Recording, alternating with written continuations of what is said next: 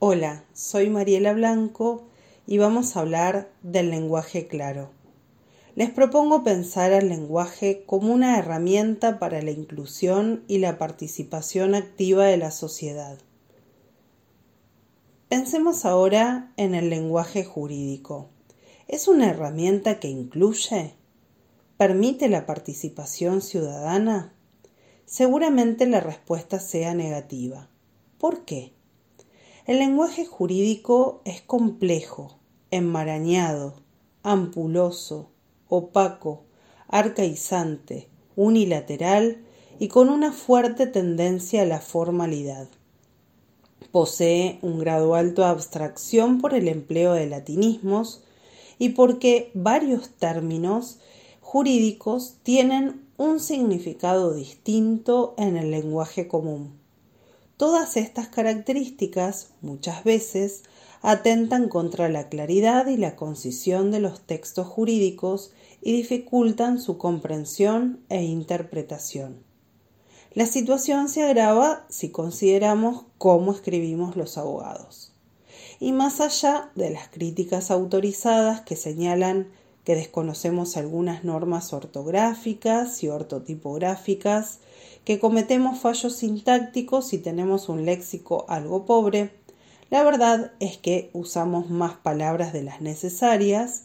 En el intento de ser fundados nos volvemos redundantes y consideramos que un estilo rebuscado u oscuro es sinónimo de solidez intelectual.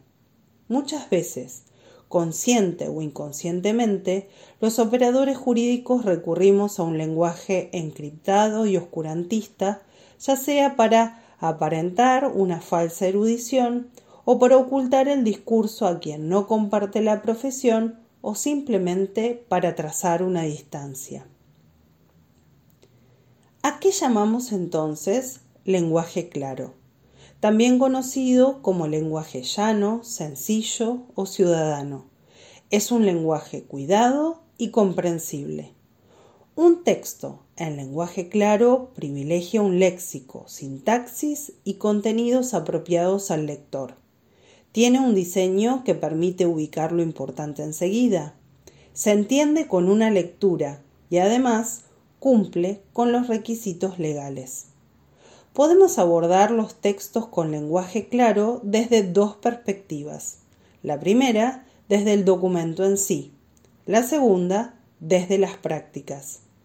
En la primera opción vemos al texto como una unidad de información, es decir, como mensaje, como producto, y desde allí reconocemos sus componentes, sus rasgos sintácticos, morfológicos, Evaluamos incluso las competencias de los autores, podemos determinar, en fin, qué, cómo y a quién comunica.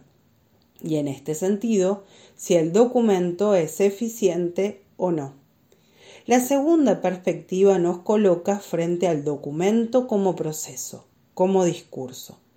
El texto en el contexto posición que nos enfrenta a otro tipo de desafío, entrar a los textos como unidades de comunicación para detenernos no solo quién dice qué a quién, sino, y lo que es más relevante para el análisis, por qué lo dice de esa forma.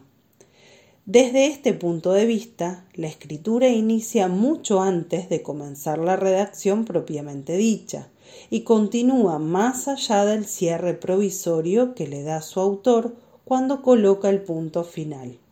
El texto, tomado desde estas dos perspectivas, permite que las personas puedan comprenderlo, aceptarlo o rechazarlo, como también dar otras formas de expresión, ser protagonistas de ese texto que le afecta en sus vidas.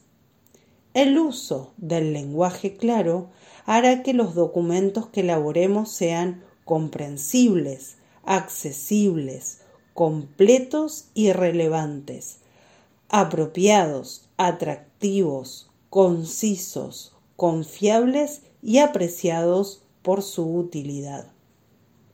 ¿Cómo logramos que nuestros textos sean claros? Veamos ahora las tres etapas de producción de un escrito jurídico.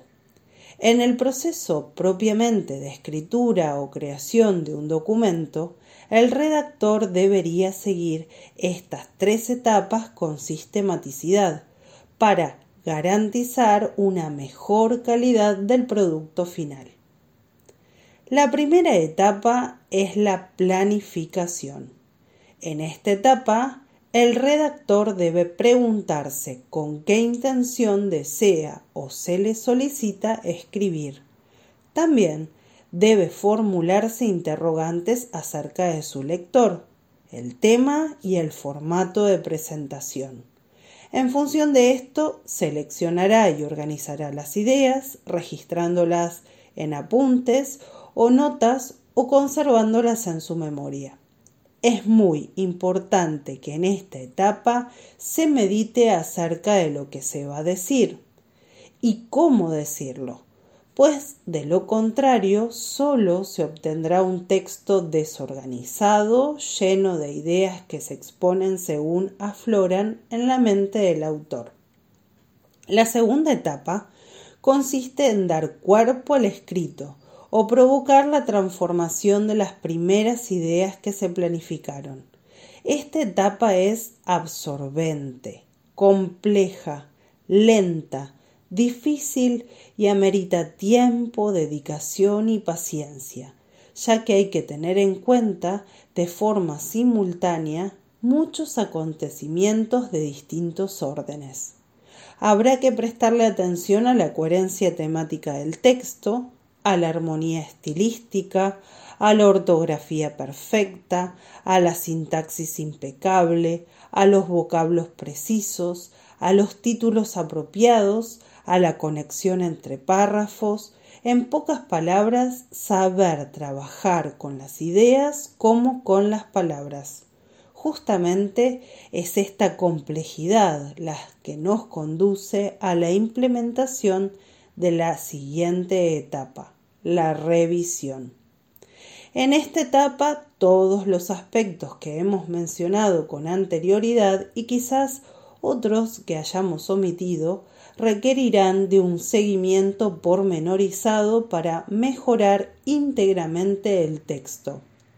Necesitaremos limpiarlo de errores, pulir su prosa, reparar en sus lagunas, atender a sus correlaciones, en síntesis, releerlo, reescribirlo, produciendo cambios globales y locales. Quienes estamos por hacer una justicia más clara, proponemos usar el lenguaje con una formulación más fácil o comprensible para el ciudadano, incluso para otros juristas. El lenguaje claro es en favor de toda la comunidad jurídica.